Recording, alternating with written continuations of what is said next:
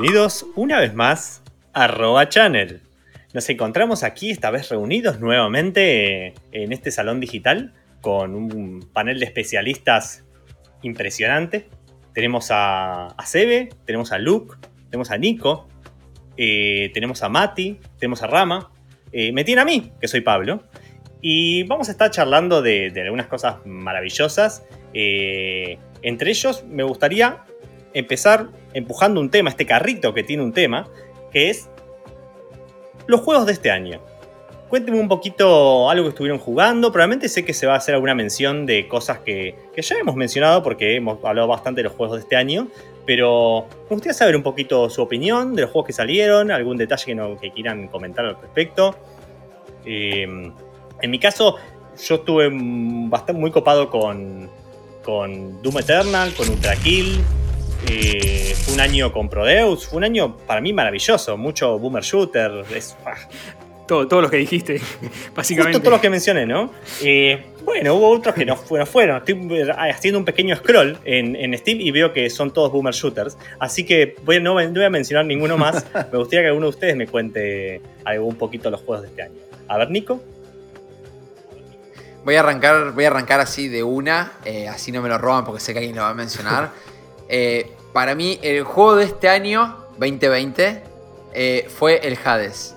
Eh, es, es, complicado, tiene toda la pinta de que no, pero me, le empecé a jugar hace poco, me volvió completamente loco. Es una cosa muy sencilla la idea como básica. Si te lo cuentan, es como esas películas que te cuentan, viste, no, es una cosa así nomás, pero lo ves y decís, uff. Eh, y voy a, voy a, dar un poco de detalle de, sin spoilear. Por favor. Son esos juegos que parecen que es recontra repetitivo, pero le encontraron la vuelta para que no lo sea. La línea de diálogos, eh, las mecánicas, es súper adictivo, súper interesante. Toda la mitología griega además es maravillosa. Tiene muy buena fama también de la empresa que lo hizo, todas esas cosas creo que también suma bastante. Eh, y tengo obviamente dos juegos que no pude jugar, sino capaz que puede ser que rompa mi lista. Eh, que fueron obviamente Half-Life Alyx, que no, no pude conseguir al Index, que creo que en un capítulo mencioné que lo conseguí, todavía no lo conseguí. Eh, y el Cyberpunk son dos juegos que tengo pendiente que después les diré muy pronto si serán mi juego del 2020, pero por ahora el Hades me pareció un juegazo. El Hades me gusta muchísimo, tiene, tiene, me gusta mucho la progresión que tiene, como está establecida, el detalle que suman en cada nivel. Eh, por ejemplo, en el segundo te meten ya toda esa lava, te meten como nuevos tipos de enemigos. En el tercero eh, creo que es el tercero que ya tenés esos que tenés que los matás y tenés que matar rápidamente lo que sale de ese porque se vuelve a generar enemigo. Es como que van sumando las pequeñas mecánicas, te la van tirando ahí y, están buenísimas porque encima es algo que se menciona por todos lados, pero es cierto que perdés y no te sentís tan mal porque primero que llegás rápidamente donde estabas y segundo que siempre te da algo, ¿viste? Un poquitito. Sí. Tiene, tiene eso que, que, es que los juegos generalmente tienen como una, una cantidad de randomness que, que está buena como para que no se limite pero en este caso hicieron como un randomness que es parte de la narrativa. Es como que la historia parece que, se va armando random a medida que vas avanzando y como que va construyéndose diferente según lo que haces. Y eso es muy particular. Es algo nuevo que no vi en ningún juego que la historia se construya de forma tan random. Que los, no sé, el Faster Than Light eh, también es un juego muy similar en, en alguna estructura. Pero no tiene esa cosa. Tiene como que va cambiando la mecánica un poco, vas mejorando. Pero la historia es muy lineal. Acá le agregaron esa cosa infinita a la historia y parece que lo tenés que terminar 200 veces el juego y nunca termina. Es como infinito. No, lo que, el, el bueno, que yo voy a cambiar un poco. Ah. ah. no, pero sí, Rama, decí por favor, adelante. No, Rama, si querías, si querías pisar completamente a todos, me parece correcto. Me parece perfecto. Sí, sí, esa, esa, era la idea. De, yo solamente quería pisar a la gente, no aportar nada. Ah, muy bien. Eh, no, mientras Nico nombraba un juego que va desarrollando una historia. El Rimworld, por ejemplo, es un juego que, que, bueno, la base del juego es eso. Es una un mundo abierto, un juego que nunca termina, pero tiene un un narrador, como le dicen en el juego, que a través de la inteligencia artificial te va mostrando, o sea, va haciendo eventos totalmente random que bueno, tenés idea de qué pasa y la historia va desarrollando un poco por ese lado, que como cuando arrancas el juego te dice, este juego, el narrador va haciendo eventos, jugá, si se te mueren todos, bueno, es parte de la historia. Es como un Game Master. es la gracia. Que eso El narrador es el Game Master, básicamente. es un Game Master básicamente que vos podés elegir si qué tan, digamos, random querés que sea, si querés que te dé tiempo, si querés que te ataque, que sea totalmente random. Y está bastante bueno porque es como que jamás va a tener, vas a tener dos partidas iguales y es un poquito por ahí la idea en la que está basado el juego. Brillante, tengo que. Lo tengo pendiente. Hay, algo de eso, ¿no? Porque los años anteriores con el Skyrim pasó lo mismo. El Skyrim hablabas con personas que estaban jugando y nadie tenía la misma historia y el mismo juego que vos. Y- Sí, en Elder Scrolls hay como una, hay un historial de cosas sorprendentes porque incluso eso de no ir por el camino, ponerle y escaparte por distintos puntos del mapa y que haya pequeñas, pequeñas misiones, cosas que suceden en cierto punto del mapa y que las viste vos nada más. No, no hay, Claro, pero por eso, tiene eso que no es que no es que decís voy a hacer un side quest, sino es que de alguna forma medio automática, sin darte cuenta, estás haciendo otra cosa y de repente la historia se te fue para otro lado y eso es. eh, eso es. Totalmente, te establecen éxito. sidequests sobre la marcha y no tenés que vos andar buscando los iconitos en el mapa a ver dónde vas a encontrar el sidequest. Acá te apareció de golpe. En Morrowind pasaba un montón y me parecía increíble. Ahora sí, ¿se ve? Sí, yo te quería decir que voy a cambiar de género un poco porque mi año arrancó bastante manija con un género que después de, de abril medio que lo dejé en el olvido, que fue el JRPG, empecé a jugar algunos juegos viejos, preparando el escenario para, para el lanzamiento de lo que para mí fue uno de los mejores juegos del año y puede entrar en polémica porque es un remake, sí o no, lo que quieran, que es Final Fantasy VII Remake. Voy a explicar por qué para mí es uno de los grandes juegos de este año. Sí es un remake, sí la base de la historia eh, está ya viene de un juego que ya existía, si bien, sin spoiler mucho, cambia la historia, es un juego nuevo, o sea, al final es completamente distinto al juego original. Lo que logró el juego para mí fue las mecánicas definitivas de la gente que no le gusta jugar un RPG por turnos hoy en día. Bueno, ok, querés un RPG de acción real, para mí tiene las mecánicas definitivas. Son completamente adictivas, está muy bien balanceado el tema del uso de la magia, la pelea, el- la rotación de personajes, este, sin depender de los turnos. Antes vos en el RPG cuando querías usar un personaje era el turno de este chabón, el turno del otro. Acá es completamente todo en, acción real, está todo el tiempo mo- moviéndose. Podés cambiar de personaje, podés fusionar las, las- las magias, los personajes, las técnicas, los poderes. Y se siente con una pelea como si fuera un, no digo un God of War, pero una pelea en tiempo real. ¿no? Y me parece que eso es un trabajo de mecánicas tremendo que hicieron porque está siempre en el foco el tema de, si los turnos hay que mantenerlos en este tipo de género o no, qué sé yo. Y me parece que lograron un balance perfecto. Y, y yo la pasé tan bien jugando ese juego. Eh, podemos discutir si, si, si es lo mejor del año o no, por esto que decía de que, de que por ahí la, la- la trama ya estaba, ya existía y no hay tanto trabajo en, en, en la invención. Pero para mí en mecánicas es uno de los mejores logros Eh, del año. cosas que me hizo acordar que, en, por ejemplo, en Tales of Fantasy de para Tales of Fantasy para Super Nintendo, eh, ¿te acordás que era también cierta reinvención de las mecánicas? Porque hasta ahí era, todos los juegos de RPG eran por, como por turno las batallas, y acá de golpe cuando tenías una batalla era scroll horizontal, se ponía, rarísimo porque el juego era, por supuesto, una vista superior, y, y era en tiempo real la batalla. Y para mí fue como, tenías que hacer combos, y era como, what the fuck. Eh, Sí, sí, es que bueno, mucha, mucha gente dice que, que el JRPG estaba muriendo, el clásico, porque el tema de que ya las nuevas generaciones no quieren jugar por turnos, quieren más acción y qué sé yo. Y me parece que escucharon eso, la, gente de, de Square escuchó eso y trató de dar un juego que aporte a todos.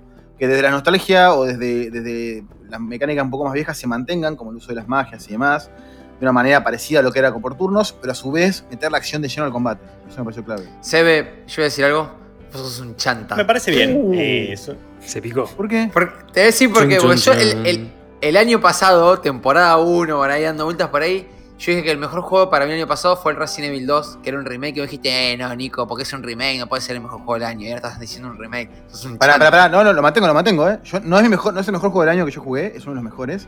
Y sostengo que un remake no puede ser un mejor juego del año. Lo sostengo. Ahora, ahora hay que mencionar lo que hizo bien. Digo, no, nada más. Está bien por eso, pero viste, ahora, ahora me entendés, ahora me entendés. Sí, obvio, obvio. Voy a buscar el Sebe del año pasado y lo, lo voy a Fue el ofendear. archivo, Nico, lo tenía ahí esperando. No, no, igual, pará. yo, para mí, Final Fantasy VII. A un no me- periodista encima. No sí. merece, no merece como- ser el como- mejor juego del año, Final Fantasy VII, ¿eh? No. Como edita él, el programa va a poner el pedacito Exacto. ahora. Me va a sacar de contexto, el me gusta y pongo el pedacito cuando se lo dijo. Dice farsante, se ha escuchado un sello. el. Y- Pero te banco, está bien que entiendas ahora que, que un remake puede ser, puede ser. Igual Sí, Nico, medio, pero ojo, ojo. Sostengo que no tiene que ser lo mejor del año, ¿eh? Sostengo eso. No tiene, no, pero puede ser. medio que es un acuerdo implícito de que un remake no tiene que ser el juego del año, porque tranquilamente lo puede ser si está bien hecho. Por eso. A mí no, no, de, de vuelta, insisto, por más que todo lo que menciono todo lo que hizo bien Final Fantasy, eh, está en ventaja contra otros juegos. Eh, Hades, por ejemplo, tuvo que pensar una historia de un personaje, es un concepto, una base de cero, y me parece injusto poner a Final Fantasy VII a la misma altura en Mogoti, Bueno, pero cuando Final Fantasy tenía todo construido ya. Injusticia es otra cosa. Puede ser un re buen juego. Y pero sí, es un re buen juego, pero lo que voy es, me parece que hubo mucho más logro de la gente que desarrolló Hades de que la gente que desarrolló Final Fantasy, porque tuvo que crear Y todo te de puede, cero. pasar, lo- no, te puede pasar lo mismo con una secuela, Half-Life 2. Y si no, bueno, está basado en el mismo, en el primero, qué sé yo. Está no. bien, pero es, pero es una historia nueva, ¿entendés? No es, o sea, Final Fantasy si bien cambia la historia al gusta la final, narrativa. Es cierto que en la Lo primero- de un videojuego, si ya Sí. tenés un juego base del cual partir, el esfuerzo es distinto. ¿Sí? exacto, a eso es lo que voy. Sí, sí, sí. A ver, Final Fantasy VII, eh, el final es distinto y está en discusión si es un remake o una reinvención, reimaginación, lo que quieran decir. Pero la primer, las primeras, un juego que dura 15 horas más o menos. Las primeras 8 horas, 9 horas, es lo mismo que el anterior, digo. No hay nada nuevo en cuanto a historia. Eh, Entonces como medio... Quiero que, Luke, Sí. me, me- me hables de juegos como si me estuvieses endulzando el oído en este momento. Pará, antes quería mencionar algo de, de Hades, o Hades. Hades. o como se diga. Hades. Heidi. Heidi, el juego de Heidi. Hablame un poquito del juego de El Heidi. House in the Nunca lo jugué. Eh, me parece que es un muy buen juego, no lo terminé todavía, pero llega un momento que, si bien esa repetición, esa repetición eh, va cambiando. ¿Lo sacamos a Luke del la- no, Sí, yo llega- creo que pará, sí. llega un momento Ojo que vas eh, decir, se transforma en un, en un smash. Eh, empiezas a smashear botones a lo loco y Ah, pensé que ibas a decir un juego de empujones. anda a cagar.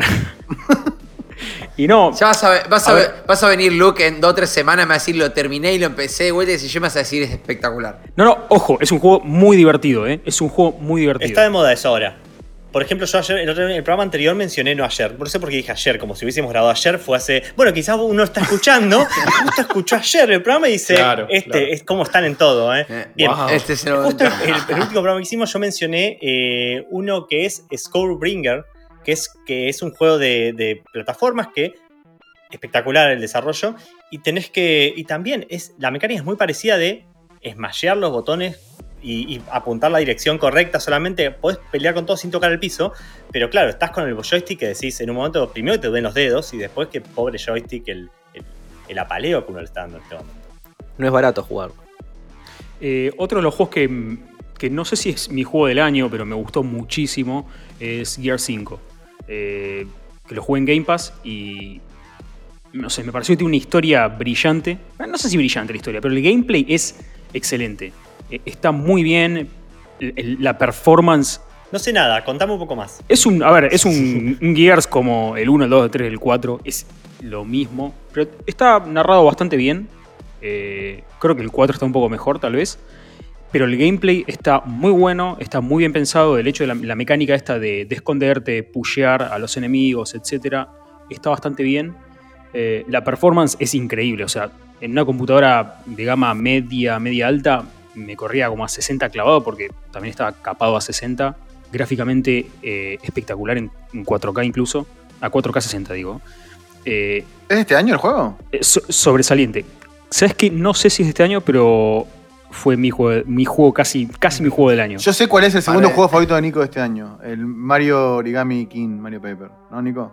Cantó, Qué juego poronga. Eh, Qué juego, ¿Juego poronga? Sí, no sé. Qué desperdicio de plata. Nintendo 64 eh, del Mario Paper. Nunca, nunca le encontré y eso que era pendejo en ese momento y no le encontré la web. Es como que, "Y, no, ¿qué pasa con esto? Era demasiado, demasiado infantil para vos. Era muy infantil incluso teniendo 12 años.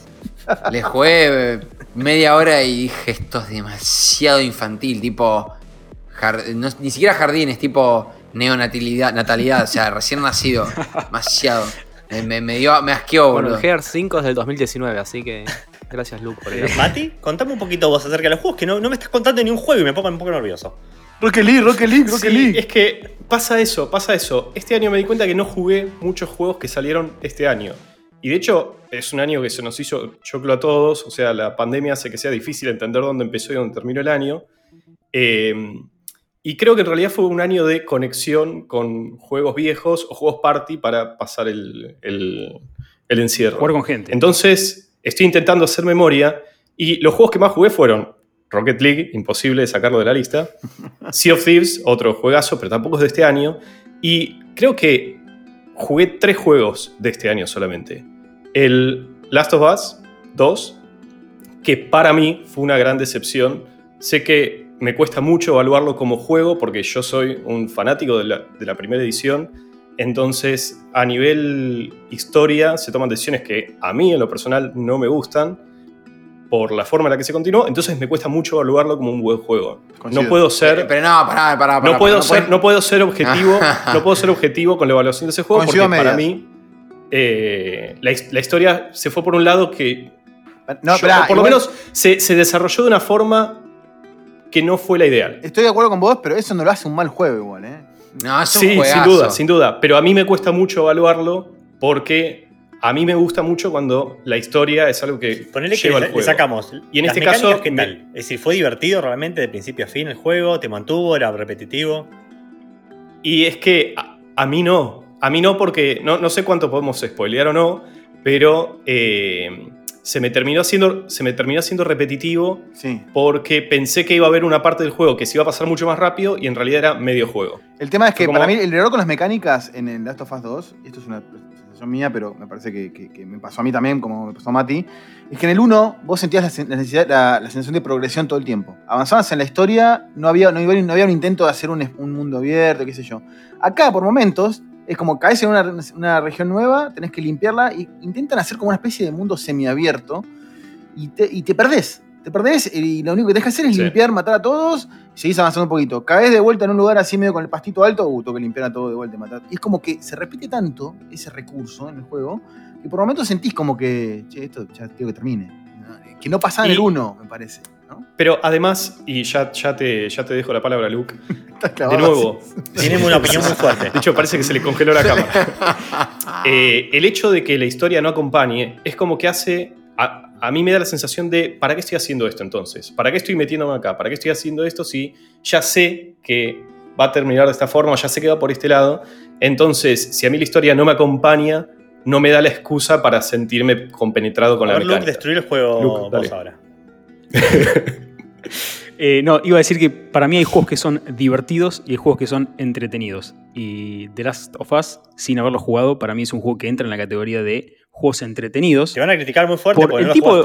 Si no pará, por, el, por tipo de juego que es. jugado, ¿eh? Es un juego, no, no, es un juego narrativo donde vos no entras y dices, uy, qué bueno, estoy pasando re bien, estoy- me estoy divirtiendo. Hades sí es un juego divertido. Es un juego donde te vas a divertir.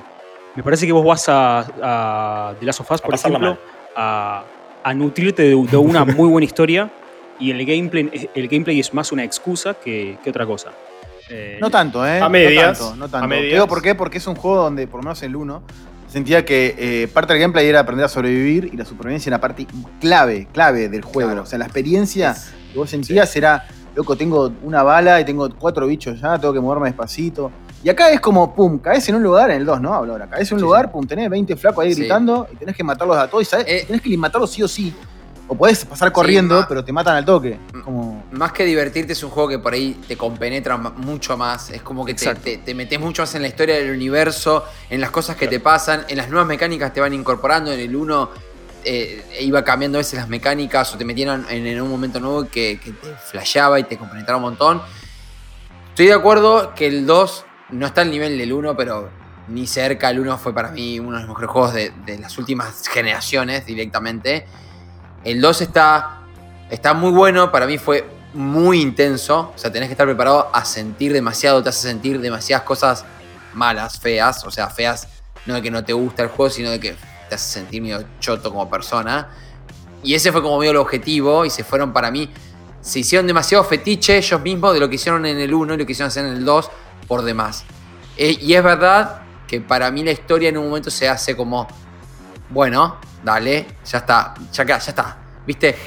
El final está, está bueno, no, no voy a spoiler nada, pero hay como, Mm. una, hay como unas dos horas, tres horas de. Como está masticando un chicle y ya no tiene sabor. Y ahí la pifiaron Gran, un gran poco. definición. Pero la ejecución, la ejecución, técnicamente, las mecánicas, cómo se siente el, el combate. El combate tiene una, una perfección que es una cosa que no lo puedes Sí, creer. con el Sí, combate para sí, mí eso es- sí, eso sí. te- como te disparan un tiro y te vas para atrás si querés y, y- Sí. y es brutal, es brutal. Eso está. ¿Qué opinan de- muy del bien. juego como, como eh, con todos los premios que se llevó en los Game Awards? Eh, entre ellos la, eh, la mejor direc- Game Direction con Neil Druckmann, que que, al fin y al cabo parecía que, que era un poco un villano estos días, porque a lo largo de todos los Game Awards se comportó bastante como, como un infante. Incluso hizo eso que después de postear esto, de hacer este tweet para que voten, y de las 24 horas exactamente dijo, ah, fue una joda, y lo borró. Y, y esas cositas medio infantiles. ¿Qué opinan del de, juego este como ganador de todas esas categorías? ¿Luke? Para mí, eh, si bien, o sea, más allá de que si se lo haya merecido o no el, premio del mejor juego del año, para mí es como que tenía que ser el, juego del año, por lo que significa tal vez las temáticas que toca, eh, la, madurez de, la temática y el juego en sí hace que, digamos, que le demuestre a la industria, sobre todo a la industria del cine, que es como que va a competir, o sea, la industria del gaming va a competir directo con la industria del cine, eh, demostrarle que es un poco más y que está a la altura y puede hacer cosas serias, puede hacer cosas que, no sé, que, que, que, que pueda ser más accesible a un montón de personas. Y es como, para mí, es el juego del año por esos motivos. O, o sea, principalmente, ¿no? Obviamente tiene, tiene otra, otros méritos que, se los ganó, ¿no? Eh, pero creo que tenía que ser. Audio el design me, me, me, duele un poco el alma que no haya ganado Doom Eternal.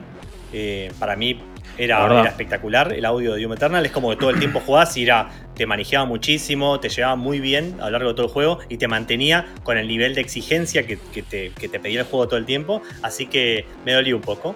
Pero bueno. Eh... Sí, eh, yo estoy, asumo algo más que a lo que dice Luke, que um, tuvo, tuvo muchas cosas que el juego que creo que fueron como un, van a sentar un poco de base para el futuro, para los juegos de, como de mucho presupuesto de que tienen que tener y tienen que hacer en las temáticas que toca, en accesibilidad, en un montón de cosas. Pifiaron en un montón de otras cosas, eh, pero creo que tuvo eso. Y pasa algo muy parecido a lo que pasa en el cine, que también hay mucho como una cosa media política correcta que, tienen que tiene que pasar, que si el juego ya toca temas que son medio por ahí tabú o muy discutidos y demás, hoy a veces hay que, viste, como que no los pueden vallear mucho. Pasó con, doy un ejemplo en el cine, con La Casa Fantasma, la, que, la versión que hicieron que eran con, con personajes femeninos. Es como que le pusieron buenas calificaciones, hay gente que la criticaba decía le pusieron buena, buena calificación porque era como políticamente correcto. Y puede ser que haya algo también de eso, que está bien que lo hagan, pero es re, re. No, bueno, pará, pero una cosa es ponerle buena, una buena calificación a un juego que ponerle un 10 a un juego que tal vez es un 8 o un 7, digamos en mi caso, yo siento que es un 7 un 8, le pusieron todos 10, es un buen juego, no es el mejor. Ahora, otra cosa distinta es darle todos los premios, porque vos decís lo de Casa Fantasma, por ejemplo, ¿no? Pero Casa Fantasma no ganó un solo premio en la industria. Entonces me refiero a que me parece exagerado para mí la cantidad de premios que recibió. Yo entiendo lo del Siete. GOTI, entiendo lo que dice Luke, de que el GOTI tiene que darse un juego que representa a la industria en sí y a la mega producción que, que se puede hacer en el mundo de los videojuegos y bla, bla, bla. Pero, por ejemplo, había premios como el, el actor, actor, actrices de doblaje. Se lo dieron a la chica que hace de Abby.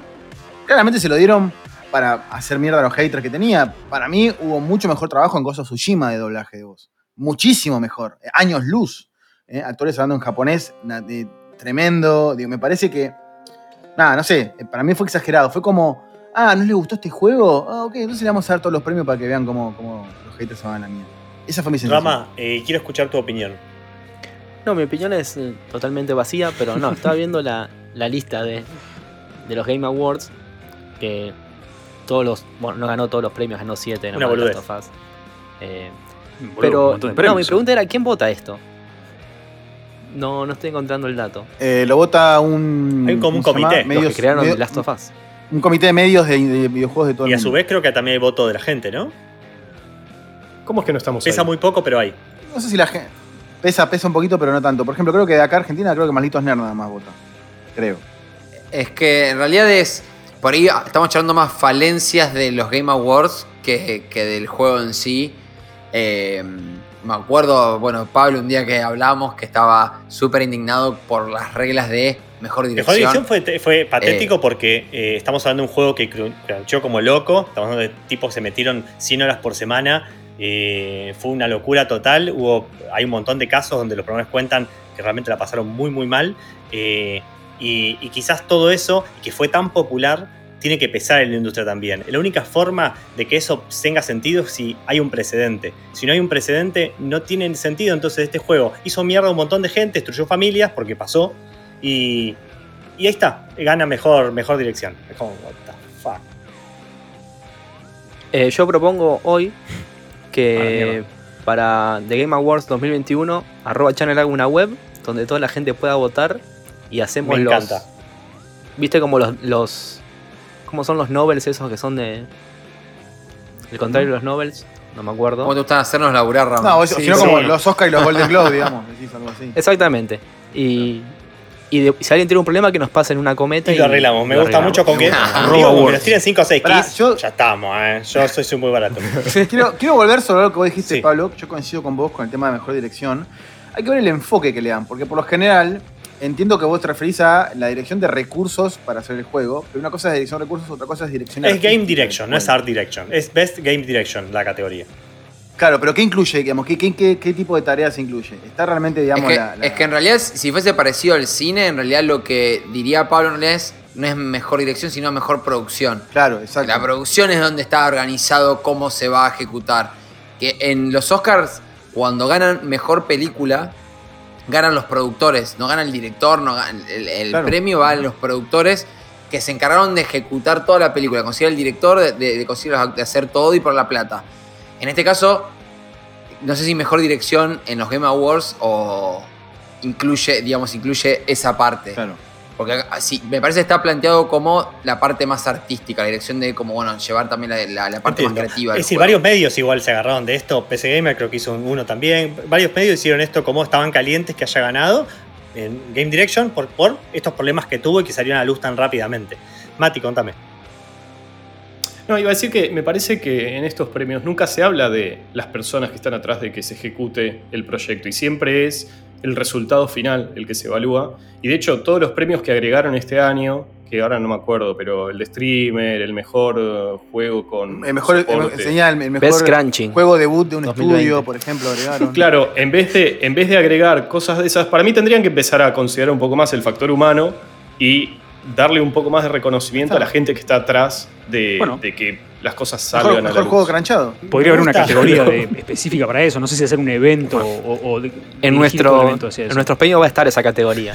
Claro. Se mide por horas de semanas de que dedicaron las personas ¿viste? promedio. ¿eh? Ese es el premio. Incluso uno se va a ganar, uno hizo como uno hizo 200 horas por semana, una cosa una locura, y, y va a ganar como eh, le damos un premio, como eh, el, que- el que más se puso la camiseta. Podría haber un, un premio de ejecución o planificación o algo así, que se lo den, no sé, con un juego como el, el Undertale, que lo hizo una sola persona, y viste, o alguna cosa así que decís, che, ¿cómo, cómo hiciste para ejecutarlo tan bien en- con poca gente, sin cranchar o lo que sea? Sabemos que Cyberpunk no lo gana el año que viene. Tiene un ese, poco ¿no? difícil. Mejor, Mejor bugs, bug es decir, ganar. para mí, como mejores bugs hay unos hilarantes, así que creo que tiene muchas posibilidades. Quiero recomendar dos libros súper populares, pero quizá alguien no leyó, que es uno es Significant Zero de Walt Williams, que habla del desarrollo de Spec Ops The Line, y el otro es eh, Blood, Sweat and Pixels de Jason Schreider, que habla, cubre varios juegos, entre ellos Dragon, Age e Inquisition y algunos más. Eh, y cubren un poquito todo el periodo de desarrollo y, y cómo la pasaron para el orto haciendo todo el, todo el juego y cómo no, uno no tiene ganas de meterse en industria después de leer todos los libros. Es la historia de todos, ¿no? La Básicamente, pasaron como el orto. Voy a escuchar el podcast después porque me olvidé de los nombres que dijiste. Y ya que estás, vamos a poner los, los, ya que estás. Me olvidé de apretar grabar. voy a, a decirle a la gente, a nuestros oyentes, que entren a Twitter y que nos sigan, que pongan twitter.com barra arroba channel con palabras, o también en Instagram como arroba channel.podcast. Que Pablo te pase después los nombres de los libros. los Exacto. ponemos en- Vamos a poner ahí para que, para que puedan, todos puedan adquirirlos y nos llevamos un 5% de la compra. Eh, y también a todo esto creo que se dio bastante discusión eh, viendo esto- estos estas premiaciones. Eh, un poco, todo está porque estaba justo el, el, el Hades y el, y, el, y el, a su vez, Last of Us ahí compitiendo. Quiero hablemos un poquito acerca de, de Indie y AAA. El peso que tienen, por supuesto, sabemos que uno, Cyberpunk, no sé cuánto costó, un billón de dólares, una estupidez así. Eh, bien que fue muchísimos años de desarrollo, pero, pero tienes un juego que sale un billón, ponele, y tienes otro juego que, bueno, que sale mucho menos, porque quizás, como dice Nico, lo, lo hicieron pocas personas. Justo ahí dice, es un juego bastante caro en realidad, pero eh, Pero Es na- un nada, ni cerca. es un estudio muy pequeño que supuestamente ellos se jactan de haber tenido un, un- un desarrollo súper relajado. Eh, hicieron lo que quisieron, salió como salió. El Early Access ya era un juego súper funcional. Yo, no, yo le jugué varias horas y no me comí un solo bug. Era perfecto. Le faltaban features nada más. Y, y después tenés juegos como Cyberpunk que, que sale, salió como salió. Eh, Igual no sé si el, el juego más caro que hasta la historia, creo, hoy, que salió fue el GTA V. El GTA V Sí, es el juego más caro de la historia. 250 millones, si no me equivoco. Pero me parece que este Cyberpunk definitivamente. Cyberpunk salió una fortuna. Si no lo quieren contar porque tomó. Lo, vienen, vienen juntando No sé, guita de hace 8 años. No, es secreto. Es secreto, se les fue el, el- Se presupuesto de las manos, seguramente. Lo, lo tienen en pesos el valor. Lo- Tiene otra moneda, ¿no? La que estaba hace 8 años. Eh, Le pidieron plata al FMI para hacerlo. Contame un poquito. No, que eh, lo que decías de, de Hades, que justamente creo que es Giant Games, ¿no? La, la- Super Giant que Games. está detrás. Que es un estudio pequeño, pero tampoco es tan pequeño. No no es un indie indie como puede llegar a ser, no sé, algún otro juego más indie, como por ejemplo, no sé, Among Us, que son dos personas que de pedo saben por, por ahí manejar Tienen un 20 servidor. empleados. Eh, bueno, es bastante Es bastante grande. Como una, como una Para, para hacer un agencia estudio medio es boutique. bastante grande. Eh, es bastante grande. Es como que está rozando el límite de indie para transformarse en algo un poquito más. Y ahí después podemos entrar en la discusión de, o sea, después de eso ya sos indie, o sea, ya sos AAA. O, Esto lo hablamos varias veces. no. Si no, si vamos, no, no, no, no.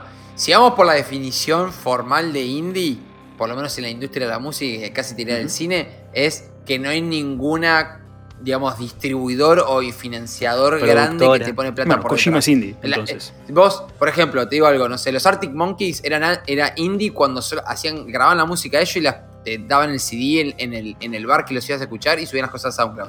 Del momento que vino Sony y les puso plata y les hizo un contrato, firmaron un contrato, no son más indie, son rock alternativo. Es un poco difícil, porque por ejemplo, vos haces un juego y te lo publica Devolver Digital, ponele, y Devolver Digital es un publisher enorme, sinceramente. Es, es bastante, bastante underground, pero, pero es grande.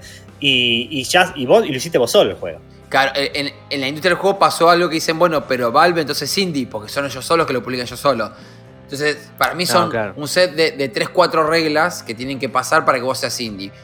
Eh, o el tamaño del, del- de cantidad de empleados, tiene que ser menos de 20, ponele, o menos de 50, que no tengas ningún tipo de distribuidor por detrás, que además, no sé, no, no gastes tanto presupuesto por año, te dicen varias reglas que mientras cumpla, no cumplas una o dos de esas. Claro, el. AAA creo que suma, Eh. se suma también este, todo este tema burocrático que tienen y que es una empresa enorme que tiene capaz que te contrató 300 frilos, además de los 250 empleados que tiene. Y, eso claramente es un proceso de algo AAA. Luke, Para mí, te diría que me atrevería a decir que la, las dos variables que definen un, un juego AAA es el presupuesto y si tiene inversores detrás o no. Es- o sea, te diría que son las únicas dos, porque después, eh, no sé, o sea, no, no veo por qué un juego eh, indie, justamente, eh, no sé qué estoy diciendo. Sí, claramente, Me perdí. nos dimos cuenta, no te preocupes. Me perdí, me perdí. Son, pero- co- son correlativas, esas dos cosas son Son- correlativas. o sea, si tienes es una cuestión de dinero, me parece que el, el hecho de que sea AAA. Sí. Pará, o no. igual, a ver, me parece que son, El mundo son de funciona fácil, así, Luke, son de fácil identificación. eh, a ver, una mega producción es un triple A, ya lo sabemos todos. Y juego indie, por más que sea una persona, un estudio de 30, un estudio de 50, se siente cuando uno juega o lo ve eh, el- la estética indie, lo, lo sentís, digamos. No, no se parece a ningún nada a un triple A, me parece, ¿no? Son juegos siempre, por ejemplo, son juegos más cortos, son juegos un que triple, tienen- un- claro, un indie no te va a dar presupuesto. 60 horas. Más allá. Exacto, más allá de que, a ver, lo puede haber hecho una persona, 30 o 50, uno se da cuenta, porque hay una diferencia bestial entre una y 50 personas, pero que sigue siendo indie, me parece, ¿no? Eh, y eso, eso quedó clarísimo. A mí me pasa. A mí me pasa que los indies en los últimos años son los juegos que más innovación están aportando a la industria para mí. eh, y que con, con los AAA lo que queda es ver la ambientación, ver qué buenos gráficos y todo, pero nunca que- te va a, a- a dar vuelta la cabeza un, un AAA para mí. Es que No pasó, justamente es un tema de guita, porque en un AAA, por ejemplo, no sé, lo hace Electronic Arts, tiene muchos inversores que ponen mucha guita detrás, y ese juego tiene que salir bien sí o sí. O sea, no pueden darse el lujo de, de experimentar con algo súper loco que después no lo compre nadie. ¿Entendés? Es como que. No, bueno, pero pará, el- el Last of Us, el original, fue un triple A. Sí, pero no, pero a ver, pero es un juego donde toda la mierda. es un survival donde tenés que. No es algo que, cam- que innova. Sí, la historia, la sensibilidad que tiene la historia, la narrativa, pero no es algo que. Y hizo mierda la industria Last of Us. No, para mí no, para mí no. Yo tampoco la mierda no, ¿eh? ¿Pero a qué te referís con hacer mierda? en ¿Te parece que trajo, trajo un puñado de mecánicas y, y un puñado de sentimientos, evidentemente, únicos en, en la industria de los videojuegos? Llevaron, llevaron la ejecución y, y todas las cositas pequeñas que vos podías tener de un juego AAA a un nivel que, que no se había visto antes. Pero, ¿sabés qué ventaja tenían? Que ya tenían un motor funcionando. Entonces se podían dar el lujo de quitarle tiempo. Pero, la a ver, pero igual para. siendo honestos, perdón, Mati. eh, a ver, en cuanto a la historia, narrativa, la jugabilidad no era nada que lo habíamos, hayamos visto antes. eh, En Us. Mm, El tema de, el de que craftear y todo eso lo habíamos visto en otros juegos. El tema de usar las botellas, el ruido, lo habíamos visto en otros juegos. Sí, sí, Eh, no, digo- no- no hicieron nada así tipo ultra nuevo, más allá del- de, la historia. y de Usaron muy bien sus recursos, que eran un montón, pero Claro, los usaron súper claro. bien. Claro, lo hicieron, lo, lo llevaron a un nivel de ejecución que era poco, poco visto. Rama. digamos. ¿Qué sé yo? Para mí. un poquito, que, Sí, que vamos, estabas ahí con una idea que no quiero que se borre. No, pues ya se perdió el hilo lo ¿Vos que quería qué? decir. Podemos decirlo igual Somos y después así. lo editamos. Lo editamos y lo ponemos en el contexto. No, yo cuando. Lo que quería decir era que, más allá de todo lo que hablaron del AAA, indies, todos los factores que podemos analizar de una categoría a la otra, yo cuando me imagino un juego indie, lo que me imagino es un juego súper. A ver, exprimido al límite, porque yo imagino que es poca gente la que está haciendo ese juego. Mucha gente, como si vemos documentales, por ejemplo, cuando vimos el de. No me acuerdo si Lugo, quién me lo recomendó, el de Astronir.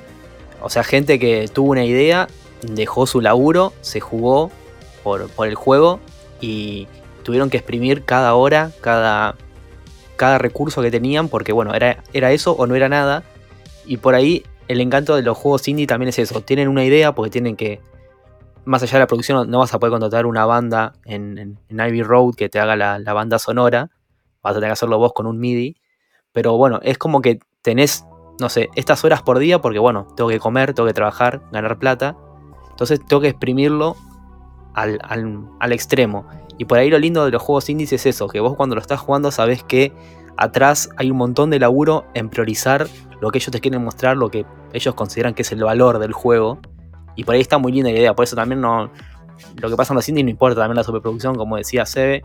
Lo que importa por ahí es la idea y lo que ellos te quieren mostrar con cada minuto de jugabilidad. Hoy mencionaste, apenas entramos un juego como Stardew Valley. Y Stardew Valley, tenés, ahí tenés 60 horas de juego, pero con los ojos cerrados. Me parece que justo hay un juego que le encontraron la vuelta. Es un tipo solo que hace, me reí porque hace poquito en Twitter posteó que por fin cambió el escritorio. Tenía un escritorio tristísimo. Y, y Sí. por, por fin ahora sacó esos dos libros que apoyaban la computadora y reemplazó el escritorio. Así que me parece bien.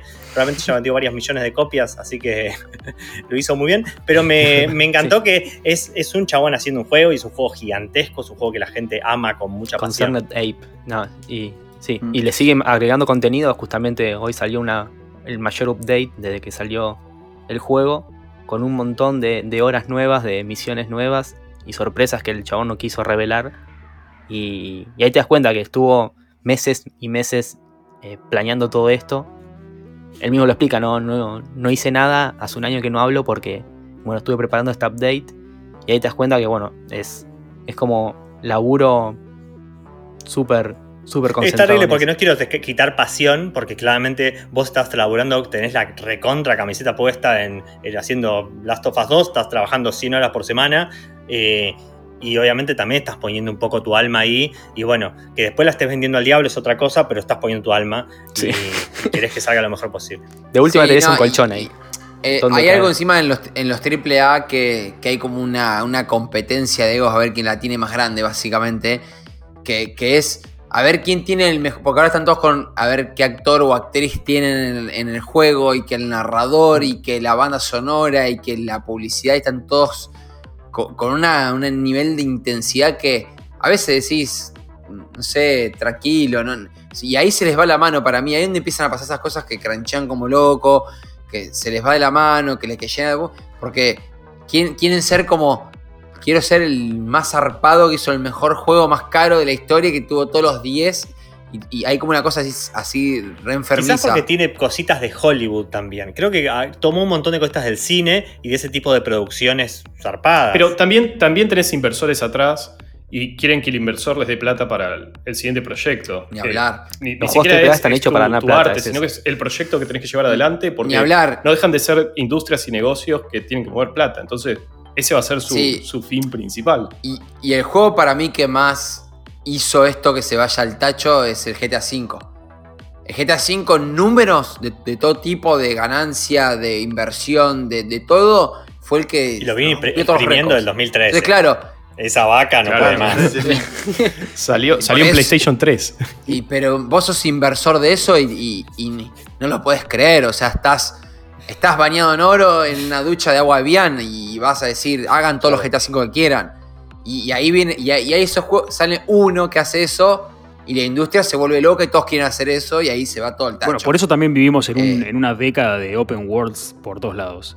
También es un riesgo, a ver, recordemos todo lo que conlleva desarrollar un juego. Son años de desarrollo en los que vos vas pérdida, ¿no? Digamos, o sea, eh, esfuerzo, esfuerzo que no ves sus frutos hasta que sale el juego. Y, y después tenés que luchar contra un montón de factores, la piratería y todo. Es muy difícil realmente eh, calcular tal vez este, si el juego va a ser exitoso o no, y es más fácil ir a lo seguro. Si, bueno, pará, están de moda los, los Battle Royale, digamos, Battle Royale, ya fue, esto lo Salvo va- que seas Star. Citizen. ¿no? Sí. Entonces me parece que ahí, ahí cuesta un poco más al AAA tener la libertad creativa de decir. eh, Eso seguro. Porque tiene que Eso ser seguro, rentable. La, tiene que ser la rentable libertad creativa y el AAA no van de la mano. Hablando. Es que por eso, por eso el Sí, sí, momento, una cosi- última cosita. Por eso el momento en el que aparece un AAA que mueve un poquito la vara, te vuela la cabeza, porque decís, bueno, a pesar de tener todo en contra, se la jugaron por esto. No es mucho, pero se la jugaron por esto, por lo menos. Luke. Una, hay una cosa que decía Seba ahí de que, bueno, desarrollar un juego implica un montón de cosas. Eh, no sé, poniendo el caso de Cyberpunk, es un juego que está vagueadísimo. Se cagaron en un montón de cosas, le metieron pito por todos lados. Sí, sí, un- un- una- sí, o sea, básicamente es como casi hicieron lo que querían. eh, o lo, bueno, lo que les salió eh, a esta altura.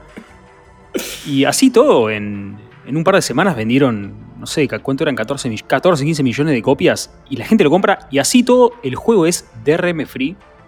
Y la gente, Ahí hay muchísima gente Estuvieron que lo está muy bien ahí. Ahí me gustó, es como un statement. ¿Viste? Es como. No importa si pero, mi a juego ver, es una pero- poronga o si a vos no te gusta cómo va a ser. Lo terminan vendiendo igual y terminan Bueno, siendo pero, pará, pero es un caso Ya muy, es un vendiendo caso muy 13 millones particular. de copias. Es una empresa Es un caso- AAA. Es un Es juego una empresa AAA. AAA que viene, que viene anunciando un juego hace. Que conste que lo- es años. de- O sea, viene generando Que conste que es hype. DRM Free también, Sí, porque lo querían poner en su propia plataforma, que es World of Games, y es una plataforma que no tiene ningún juego en DRM, así que eh, se entiende que si querías vender en tu plataforma no, no podías poner DRM. Así que quizás hasta, hasta estuvieron prisioneros de sus propias palabras en algún momento. No, bueno, pero pará, pará. Eh, Witcher también. Witcher es- ¿Cómo? fue un éxito tremendo y también es DRM free. O sea, Bueno, pero este, insisto, si, si lo tienen que dejar en su propia plataforma, no pueden poner la DRM. Eh, está bien. Predican con el ejemplo. digamos. Predican con ejemplo, me parece muy bien. No, ellos Está perfecto. Yo, yo creo que, que- que la, la- la gente de CD Projekt Red tuvo una maldición con ser tan triple A que era, tenían que sí o sí dar una fecha y sí o sí como rendir a sus inversores. Porque yo sé que si ellos quisieran, tuviesen total libertad corporativa, ellos dirían, che, el juego va a salir cuando esté listo. Y, y hubiesen hecho, y hubiesen sacado el pero juego sí, es capaz que en cierto, los marzo. del inversores ahí viene. meten presión. Pero, pero te- Sí, sí, tenían, tenían un porongo de 5 metros dentro del culo. Y los chavales dijeron, ¿Cómo se tuvieron que tirar y ¿Ese tuvieron lo que pelear. en Seguramente habrán echado dos. No, siempre, habrán, sac- no, habrán, habrán echado no sé cuántas personas por decir, che, lo tenemos que retrasar un mes. Viste que hubo una cosa salió ahora que una reunión, eh, uno dijo como unos programadores que estaba enojado porque habían dicho de que el juego estaba listo desde enero. Y, y dijeron, no, mirá, no, porque es mentira, dijeron que era perfectamente jugable desde enero. Y estaba hecho mierda en ese momento el juego. Y se tuvo que retractar y decirle a los empleados como que no, perdíles disculpas por eso y que no iba a volver a cometer un error de ese calibre. Pero estuvieron boqueando desde hace tantos meses al pedo. Pero es para mantener Mm, contentos a los inversores. Lo entiendo perfectamente. Claro, Sí, por sí, eso. sí, el, pro- sí, el sí. problema debe ser. por- fuera de juego, a mí me da un poco lástima porque sé que les pasó eso. Y estoy seguro que los inversores no tocaron una Play en su vida. O la gran mayoría no tocó una Play en su vida. Tienen guita, son. Dicen, che, esta empresa mete este juego un millón de dólares y te, y te va a dar 5 millones. Y. Y no les importa lo que está pasando en el medio. Y eh, pobres tipos. Yo todos los inversores me los, me los imagino como Mr. Wonderful de Shark Tank. No sé si lo vieron alguna vez. Si no, quedará para Eh, el perdón, oyente. sí, para mí, igual esto que decía Luke de que dio ganancia, para mí, eh, sí y no. O sea, sí el juego se transformó en algo rentable, eh, pero las acciones de CD Projekt bajaron un 30%. Eh, para mí fue, Cyberpunk esa fue la mala jugada que hicieron tremendo, una mancha en el historial de una empresa que venía siendo este, perfecta en cuanto a, su- a sus juegos. Y digo, ¿por qué? No porque el juego por ahí después lo, lo, lo y sea un juegazo y todo eso, sino porque le mintieron a la gente. O sea, el juego salió el 10 de diciembre Y tenías el 27 de noviembre al, CEO y dueño mayoritario de las acciones de CD Red diciendo, no, el juego funciona perfecto en PlayStation 4 y Xbox One. Fue donde peor funcionó. Entonces me parece que eh, eh, sí, el juego le dio ganancia, pero fue una mancha que les va a costar un huevo Sí. sacarse como estudio. Fue peor, bajaron las acciones, están, están preocupados un poco. Eh, Eh, chicos, para. Yo no creo que sea les cueste un huevo, sino que les deja como un. O sea, no, no tienen margen para mandarse otra. O sea, el próximo juego van a bajar el scope un, Un montón. montón. puede ser. Lo- puede ser. va a ser un juego que puedan hacer un año, lo van a hacer un scope de Se tres. viene, para se viene un Infinite. Runner de pero- Witcher eh, para mobile, así que lo espero ansioso. No, ahora van a empezar. No, ¿sabes lo que van a hacer ahora? Ahora la van a. La van a yo te digo lo que va a pasar. Van a. Van a, par- van a Anote, el señor, en la casa, ¿eh? No, van a, parchear, van a parchear el juego a nivel intenso, que se lo merece, por eso estoy esperando un poco para jugarle. Y van a empezar con los DLCs y van a meter muy buenos DLCs sobre algo que ya está bien armado. Y ahí van a empezar a, van a, empezar a mover el G- GTA V. Escuchá, me metieron cuántos años vienen reeditando con el GTA Online y van a hacer lo mismo. Y la- se van a llenar de guita y van, y van a recuperar. Van a bajar un montón, pero van a recuperar más de lo que tenían. Eh, antes. Luke, tenías una, tenías una opinión. Decime. Para mí, para, para mí la, sí, para mí la inversión que hicieron la van a recuperar y no sé, o sea, incluso el- hoy puede haber caído en bolsa, o sea, para mí va, en algún momento va a reventar, va- o sea, van a subir de Ya nuevo. están en profit. Lo van a- el juego lo van a parchear y va a salir excelente, eh, o por lo menos con lo que propusieron. Así todo, sí coincido con C que es una mancha en la historia, en la reputación que tiene CD Projekt Red. Eh, eso es un bajón, o sea, se, se lo ganaron. Y también eh, yo lo estoy jugando y siento también como que prometieron muchísimas cosas que no deja de ser un muy buen juego. Pero es como que me, Es, muy, me es, un, gustaría que... es un muy buen juego. Yo ya me lo estoy disfrutando muchísimo. O sea, me gustaría que sea como mucho más. eh, no sé, o sea, todo lo que vi en el juego eh, eh, existe en otros juegos. Y es como. Revolucionario. Yo, yo, me yo pensaba que iba a ser muchísimo más revolucionario el juego y que iba a romper con todos los paradigmas o con la mayoría y que el 2021 iba a ser el GOTI lejos. Y ahora no sé. O sea, por ahí el, el año que viene, por ahí viene Nintendo y te saca eh, Metroid Prime 4 y, y la rompe y decís, che, pero eh, Cyberpunk hace O 8 Mario años que viene Mario- desarrollando. Mario Paper Mario Mario Paper, No, Mario hubiera Paper. Open World. Yo se las tiro. Y vos sabés que yo te lo estoy disfrutando mucho. Para mí es muy, es muy Witcher igual. También me siento en eso de mirar el mapita, ver dónde están los signos de interrogación y a ver qué hay. Y mientras estás caminando te tiran la misión. Y, y está bien. Es, es entretenidísimo. ¿eh? Es un juego entretenidísimo. Última, última pregunta. Si hubiera salido hace dos meses y sin los bugs, tipo con tres parches encima, ¿competía para GOTY o estaba metido? Creo que no, entraba por una cuestión. No sé si llegaba por las fechas, pero para mí estaba. No, no, no, sí, hasta, hasta, No, bueno, hasta- pero me hasta- refiero si la fecha no hubiera sido un problema. hasta noviembre entran, los juegos de noviembre entran y Como juego, Hubiese ¿se entrado- merecía Claro. un lugar? no sé si lo ganaba, Sí. ¿eh? No sé si lo No sé ganaba, si lo pero ganaba, hubiese entrado definitivamente. una. Sí. Pero hubiese sido la batalla de los titanes de Last of Us 2 y Cyberpunk. Es un muy, muy, excelente muy open bueno. world, pero que no hace nada nuevo. Pero es un excelente open world. Exactamente. Me hubiese, eh, no sé, eh, me hubiese encantado haber jugado Ghost of Tsushima. No sé si lo pronuncié bien o como el ojete. Eh, Bien, bien, ando Muy bien. bien. eh, Pronunciarlo de vuelta. No sé, ti- tiene. No sé, siento que es mucho más eh, innovativo que, que incluso que CD Projekt, que, que Cyberpunk. Que toda la compañía. Ah, Eh, todo- ahora, ahora habrá No, que esperar unos 30, 40 años que hagan el remake del Uh, Cyberpunk. lo espero. el- espero que salga el Y se remake. en el Tiene que- 2077. pará, Eh, Si hacen eh, el el remake, 2100. si hacen un remake fiel, tiene que salir bugueado también. Es cierto, es remake del día 1, algo que nunca se escuchó. Eh, chicos, me parece que ya hemos, hemos cubierto todo lo que, lo que implica la industria Cyberpunk, los juegos, los Game Awards y, y- y una infinidad de temas. La verdad es que estoy un poco perdí la razón de tanta información. Así que creo que es buen momento para que nos despidamos. Bien, Bueno, yo quiero decir dale. que me voy a jugar a Mario Paper Origami. Origami Vamos a darle una nueva oportunidad todos juntos. BR. Juego pedorro. Otro juego excelente, Jedi Fallen Order. Es del año- el año pasado, el año pasado. Recu- Recuerdo tu frustración Simulator con- 2020. con desapareciendo, cayendo del, del mapa. Una y otra vez. Sí, se me rompió el save, boludo. Se me rompió el save y no lo puedo jugar más. Juegazo, Goti, Goti. Che, tirate las redes una vez más, Luke. Eh, síganos en twitter.com barra arroba channel o en instagram.com barra arroba channel punto podcast. Excelente. Adiós. Chao, chao. Bueno, Gente, nos vemos. un placer.